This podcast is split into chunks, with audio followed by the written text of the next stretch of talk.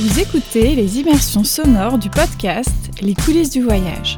Dans ces épisodes, je vous emmène avec moi en voyage dans des destinations que j'aime particulièrement. Suivez-moi au large du Maroc, aux Canaries, sur l'île de Tenerife, pour un itinéraire nature ponctué d'initiatives durables. Cet épisode clôture la série spéciale en quatre volets réalisée en collaboration avec l'Office de tourisme de Tenerife. En me rendant dans la plus grande île de l'archipel, j'avais de nombreuses attentes. Ayant déjà voyagé parmi ses voisines, j'espérais y retrouver la splendeur volcanique, l'hostilité des paysages ravinés et les côtes escarpées. À l'opposé du caractère bien trempé de la nature, j'attendais aussi de me lever dans une ambiance détendue et un climat doux. Alors, dès mon arrivée, j'ai cherché des points de repère, des éléments de comparaison, mais je me suis vite aperçu qu'à l'instar de chacune des sept îles des Canaries, Tenerife est unique et singulière.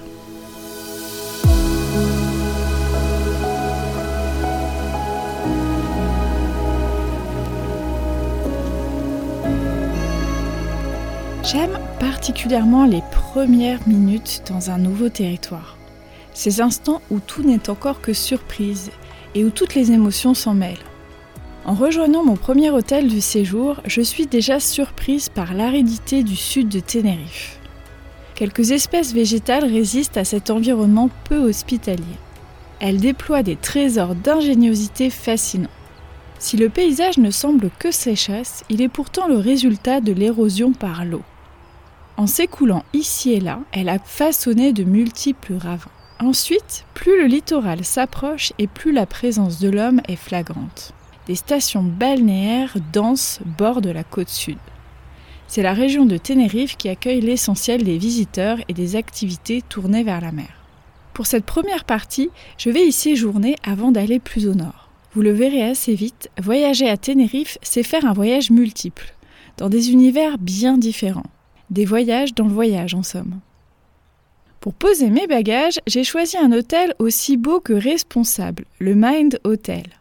En faisant mes recherches, j'ai été séduite par ses différents engagements humains et environnementaux.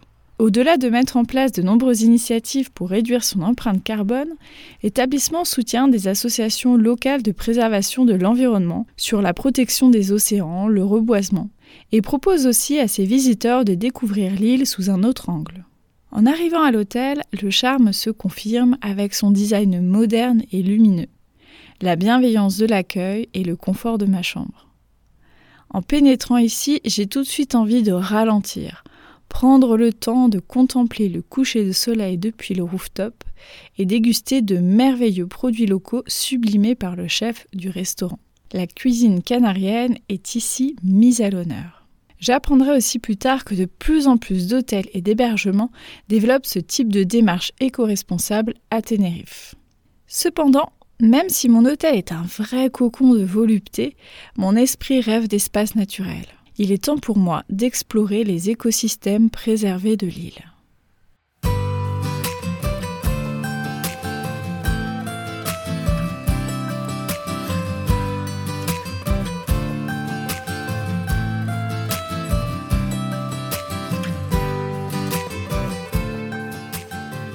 Préparant ce voyage, j'ai repéré des champs de lave, des forêts de lauriers luxuriantes, des arches naturelles et des formations rocheuses exceptionnelles. Ils font partie des 48% du territoire de l'île sous protection. Teno, Anaga, El Teide résonnent déjà en moi comme des promesses d'exploration naturelle inoubliables. Je démarre mes aventures nature dans le parc national d'El Teide. Ce volcan culminant à plus de 3000 mètres marque le cœur de l'île. Il a la forme parfaite que l'on attend de lui, une présence à la fois rassurante et inquiétante. Tout autour de lui, que ce soit en randonnant ou en longeant la route traversant le parc, d'autres paysages volcaniques se déploient sous mes yeux.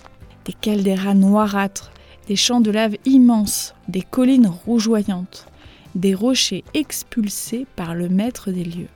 Il n'est pas d'autres endroits que celui d'un volcan pour se sentir si vulnérable vis-à-vis -vis de la nature.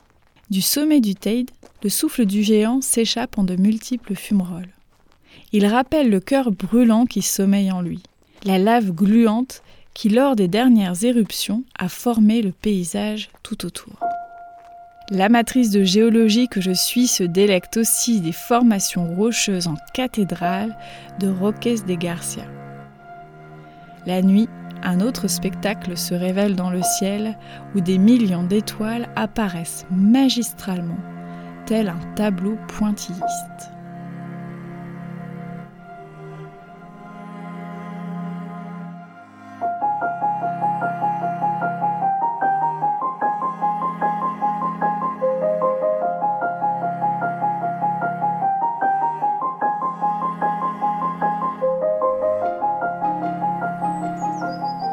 Journée démarre en arrivant dans le parc rural d'Anaga, tout au nord. J'ai l'impression d'avoir été télétransporté dans un autre pays. Les paysages rocailleux ont laissé la place à une forêt luxuriante de lauriers, la lauricilfe. Des arbres tortueux recouverts de mousse velue et de chevelures vertes me rappellent les décors oniriques des films de Burton. Il règne ici une humidité maximale l'air est saturé d'une brume enveloppant les moindres interstices arborés. Au regard du reste de l'île très sec, cela semble être une aberration, une fantaisie de mère nature. Les nappes nuageuses, gorgées d'humidité poussée par le vent du nord, viennent s'échouer contre ce massif volcanique. La forêt est donc constamment vaporisée. Je ne le sais pas encore, mais j'ai aussi voyagé dans le temps. Je l'apprends grâce au guide qui m'accompagne. Il m'explique que cette forêt préhistorique recouvrait à l'époque tout le bassin méditerranéen. Aujourd'hui, c'est le dernier endroit où résiste ce genre de forêt. Le territoire est d'ailleurs reconnu comme réserve de biosphère par l'UNESCO.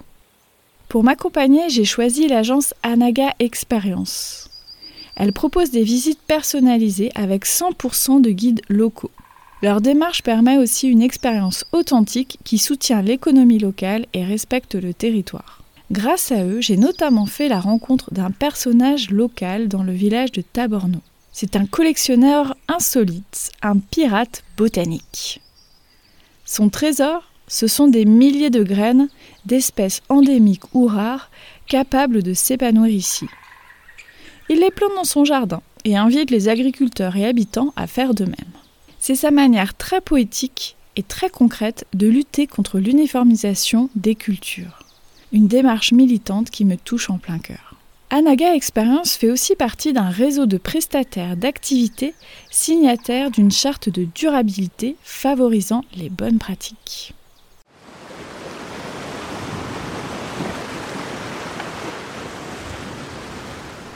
Toujours dans la partie nord de l'île, j'ai aussi eu le coup de foudre absolu pour un autre parc rural, celui de Ténou. Déjà, la route pour s'en approcher est grandiose. Je dis approcher car dans l'optique de préserver ce site, la pointe de Teno n'est pas accessible en voiture personnelle. Pour y aller, j'emprunte donc simplement un bus depuis Buena Vista del Norte. À Tenerife, le réseau de transport en commun est bien développé et permet de manière générale de se passer de la voiture, même pour atteindre des sites naturels. Sous mes yeux, se déploie une pointe volcanique d'un noir profond. Seul un phare, quelques barques colorées de pêcheurs et une maison marquent la présence humaine. De ce littoral obscur s'étirent les falaises de Los Gigantes. Elles décroissent progressivement pour se perdre dans la brume apportée par la Kalima, ce vent du Sahara qui charrie des particules de sable. Dans ce décor minéral s'accrochent des bouquets de cactus. Ils me font penser à des concombres gigantesques défiant le ciel. D'autres ressemblent à des entrelacs de raquettes piquantes. Une diversité de succulentes en rosace ravit aussi ma curiosité botanique. Leur vert, tantôt pastel, tantôt franc, tranche avec l'ébène de la roche. J'emprunte le sentier du littoral, je côtoie l'intensité de l'océan. Il fouette, claque, attaque sans pitié les parois rocheuses. Son va-et-vient est hypnotisant. Il invite à la prudence et à l'humilité. Je choisis donc la petite plage rocheuse abritée par une digue pour me baigner. J'ai rarement nagé avec un aussi beau panorama sous mes yeux. Du pur bonheur.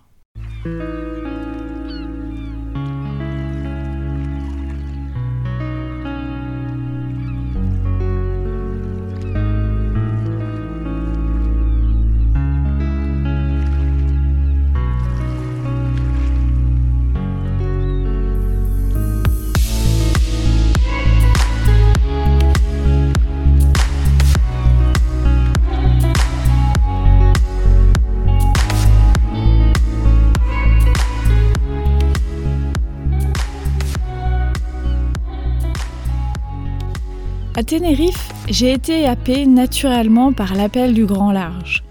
De nombreuses espèces de cétacés évoluent tout autour de l'île. Je connais déjà le frisson d'apercevoir au loin un aileron effleurant l'eau, la brume d'un évent ou la frappe puissante d'une nageoire. Rencontrer des dauphins et des baleines est toujours pour moi un moment d'une grande intensité.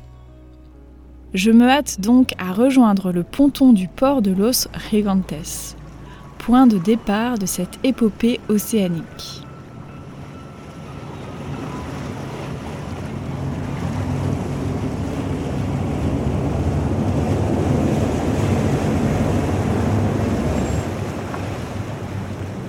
Dès le départ, le temps est donné.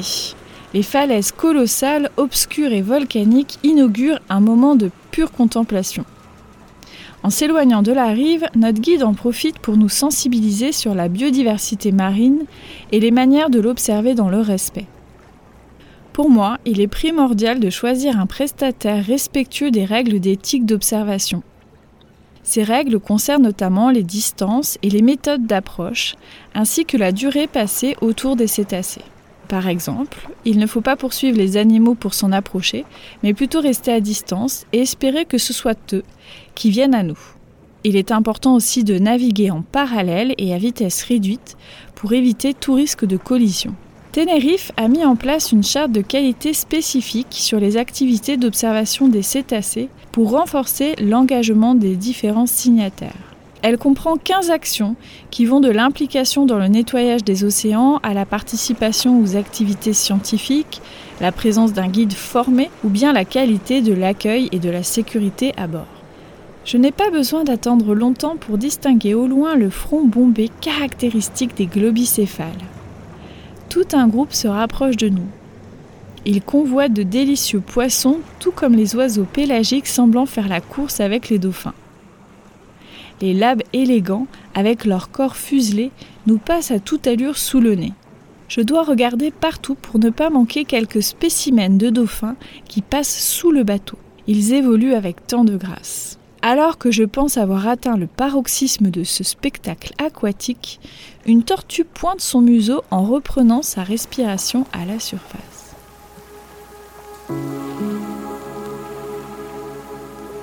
Moi aussi, j'inspire profondément après ce voyage ponctué de paysages à couper le souffle.